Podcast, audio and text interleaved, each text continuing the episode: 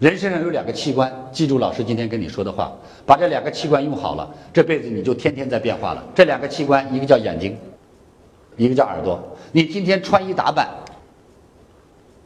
化妆走路，是眼睛决定的。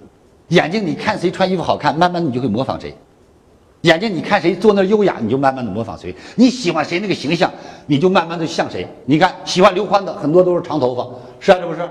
有没有这个道理？你看喜欢杰克逊的都把鼻子垫得倍儿高，是不是？啊，人是这样的，你喜欢谁，你就向谁学习，这就是眼睛的力量。还有一个什么？耳朵的力量。你嘴巴里所有说的话都是耳朵听进去的。耳朵里说“宝贝叫妈妈叫妈妈”，你嘴巴一张嘴说的第一句话就是“妈妈”。叫爸爸叫爸爸爸爸，是不是这样？